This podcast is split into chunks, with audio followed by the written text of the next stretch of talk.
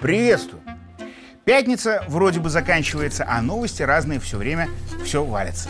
Как те атмосферные осадки разным оптом. Где первым снегом тут, где трехсотым эсом там. Но мы здесь, как у классика, невзирая. И значит, опять меня зовут Лавров, даже если и не зовут. Но тогда я прихожу к вам вполне и сам с международной рубрикой «Лавров за гранью». А как же иначе? Ведь невзирая ни на что, в рубрике моей этой самой все очень даже за. И события заграничные, и аналитика грань, и не одну переходящая. Переходящая на словах, ну и на личности бывает, что тоже. Потому как как же на них, особенно на тех, кто за мировой кулисой, взять и не перейти, когда они кругом, как снег и прочие осадки, о которых ранее. А вот далее – Предлагаю поговорить о молодежи и информационной политике, ведь и того, и другого прям повсюду, и даже порой больше, чем осадков. Например, на календаре.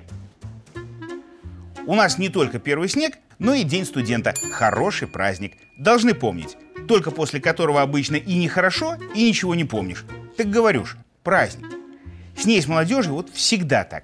Взять хотя бы сына американского президента Байдена, вот ни разу уже не молодого, Хантера, за которого собрались взяться их правоохранители. По команде республиканцев, конечно, и лишь после выборов, но пообещали, что расследуют до конца его дела с украинскими коррупционерами, которых давно уже ни на одно дело накопилось.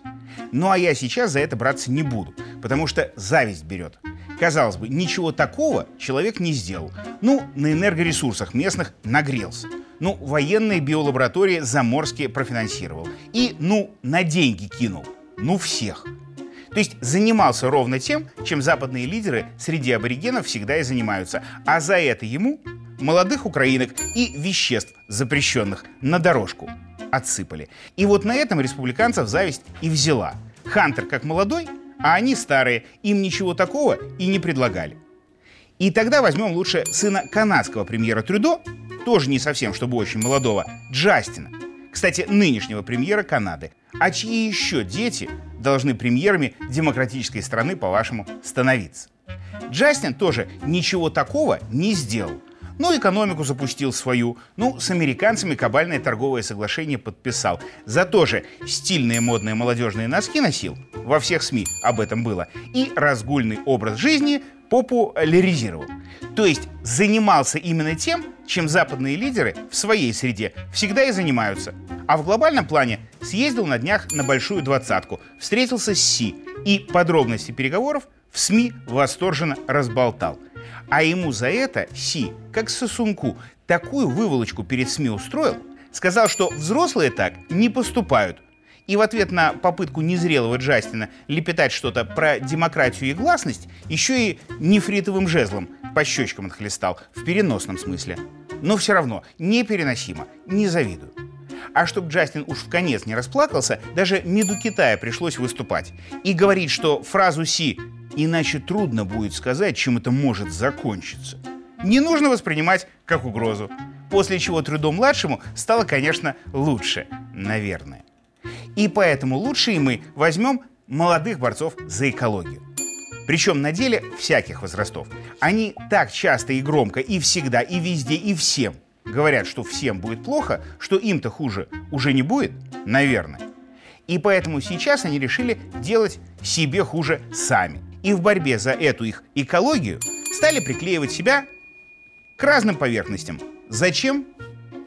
Не знаю, я не эколог. А потом молодые не очень активисты пристрастились к разным жидкостям и стали обливать ими предметы искусства в борьбе с голодом. От чего?